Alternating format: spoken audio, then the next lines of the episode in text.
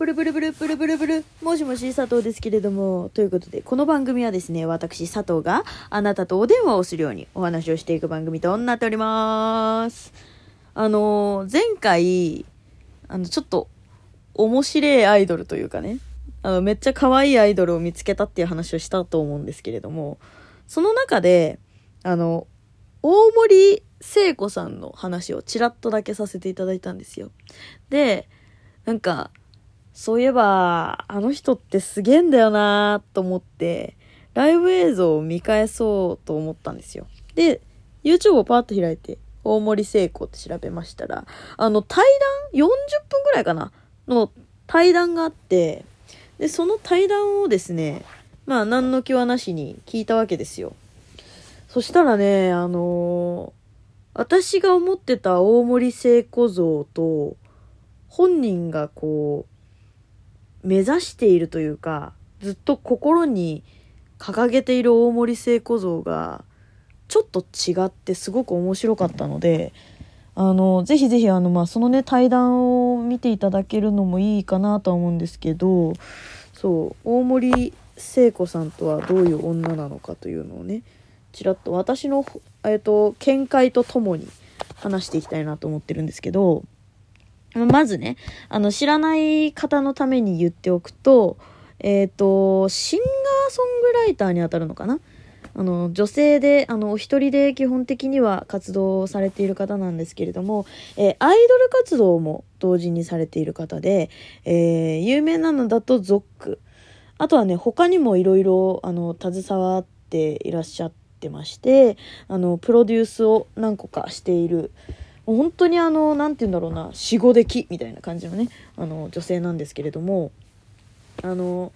私が一番最初に大森聖子さんと出会ったっていうとちょっと変なんだけど、大森聖子さんの曲を聴いたのが、ニコニコ動画で、大森聖子さんがね、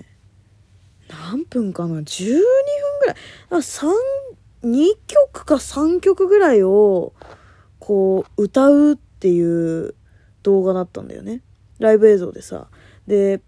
フェスかなあれ。ちょっと私もね、あの、もう、なんて言うんだろうな。圧倒されちゃって、あの、もう、記憶が飛んでるぐらいの圧倒のされ方をしてしまったので、ちょっと正直、その動画がどういうものだったかあんまり覚えてないんだけれども、あの、すんごい可愛い格好してて。二つ結びで、本当にプリキュアみたいな格好してんの。で、その女性が、だから私最初アイドルだと思ったのね。で、あ、アイドルの人だと思って。でも、片手に、片手っていうかそのギター、アコースティックギターだったと思うんだけど、アコースティックギターを持ってるのよ。で、そのサムネイルで、おえ？ー、と思って。あ、アイドルの人で、アコースティックギターで弾き語りする人なんているんだと思ってさ。面白いと思って、ポチッと押したらさ、あの、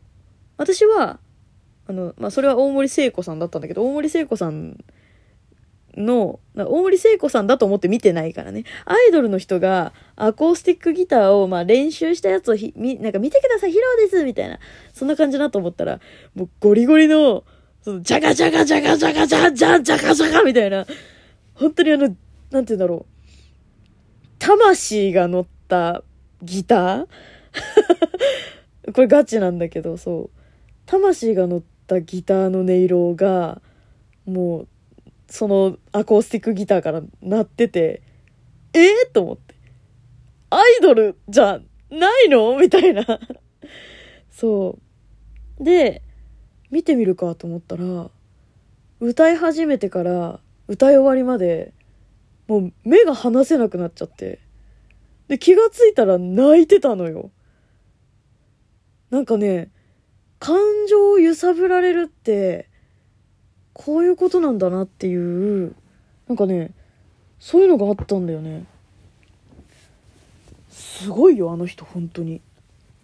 まあ、それが私のね、あの、大森聖子さんとの出会いなんですけれども、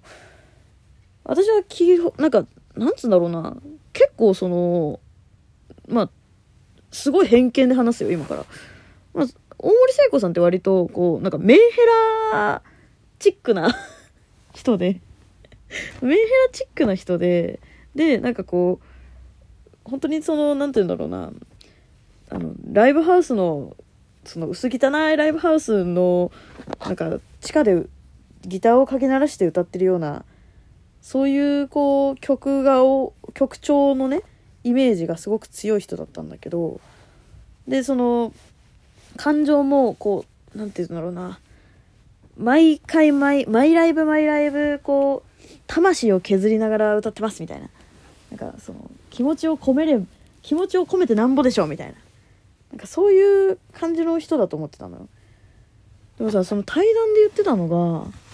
気持ちを感情を歌に乗せるというよりは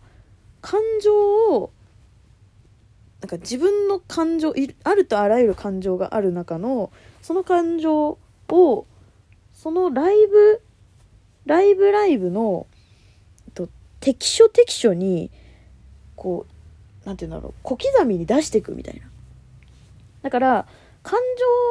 情を無我夢中で出すというよりはこう完全にコントロールした上でちょっと難しい話してると思うんですけどそう。あの完全にコントロールした上でみんなの感情も一緒に汲み取りながらリアルタイムで自分の感情をこうお客さんのその感情の波があるじゃん？その例えば感動してたらその感動してるお客さんの感情の渦みたいなものがあってそのお客さんの感情の渦みたいなものを汲み取ってそれに応えるように自分のまあそのそのタイミングそのタイミングで一番的確な感情を自分のストックの中から出していく。それを瞬発的に瞬発的にっていうかもう本当にまあ何て言うのかんあの頭で考えるよりも早く出していくってそのあの雑談じゃないや。えっと対談では言ってたんだけどそう。だから本当にその何て言うんだろうな。魂で歌う人なんだけど私が思ってたよりもこうもっと奥底の何て言うんだろうお客さんへの思いというかね。なんかそういうものがあってでこうただただ感情を私の感情今の感情を聞いてっていうよりはお客さんとのその瞬間の対話を本当に何て言うの生きがいにしてる人というか。なんかねあの本当にあこういう人がああいう魂を揺さぶるようなライブを作るんだなと思った。でなんか私はその大森聖子さんの真髄はそういうところなんだろうなと思ってたんだけどあの大森聖子ってやると多分ゾックっていうその ZOC っていうねあのアイドルがいるんだけどそれにあの大森聖子さんも所属されてるんだけどあのちょっとその問題そのメンバー間で揉める問題みたいなのがちょっと一時期結構話題になりましてで一回解散をしてるのねゾックは。でもう一回その新生ゾックとしてあのやり直してるっていう感じなんだけどなんかその時にこうちょっと揉めてたことが不意に私は思い出したんだけどなんかね大森聖子さんのやってることって本当にその自分の魂をこうもう何て言うんだろうな、体感ね。体感ね。あの全裸でステージに立ってるようなもんなのよ。なんか全裸でステージに立って見てください!っていうよりはその見られた反応をまた返すみたいな。難しいな。なんかねすごいね。あの本当に何て言うんだろう。この人は表現者としてなんか天性のものを持ってるなっていう感じなんだよね。でもそれってこう人一倍魂を削る行為でもあるし魂を削るというよりは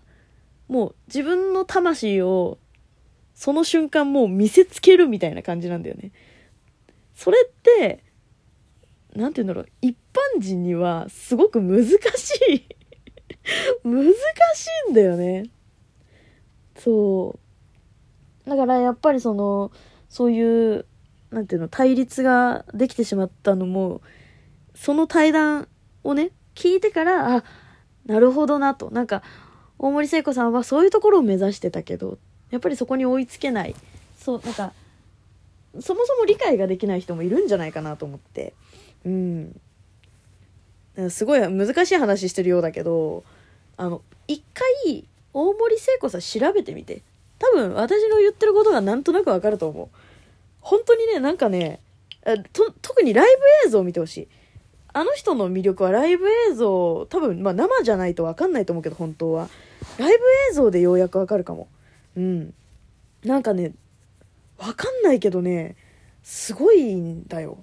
本当に。あもう話したいことの3分の1ぐらいしか話せてない。まあでもちょっと、ちょうど、ちょうどね、まあ、あの、キリがいいんで、このぐらいで 終わっとこうかな。そう、なんかね、本当に、そう、その対談もね、すごい抽象的な言い方をしてるんだけれども、すごく理解できるというか、うん。なんかこの人は本当に、その、なんか表現ができれば、それでいいんだなっていう、いい意味でね、そう、すごく前向きな意味でなんだけど、うん、なんかね、ああ、なんか一生このままでいてほしい。本人も一生このままがいいって言ってたけど、私も一生大森聖子はこのままでいてほしいなと思いました ということで、少しでも興味が湧いたら大森聖子を調べていっていただけると嬉しいなと思います。ということでまた次回、じゃあねー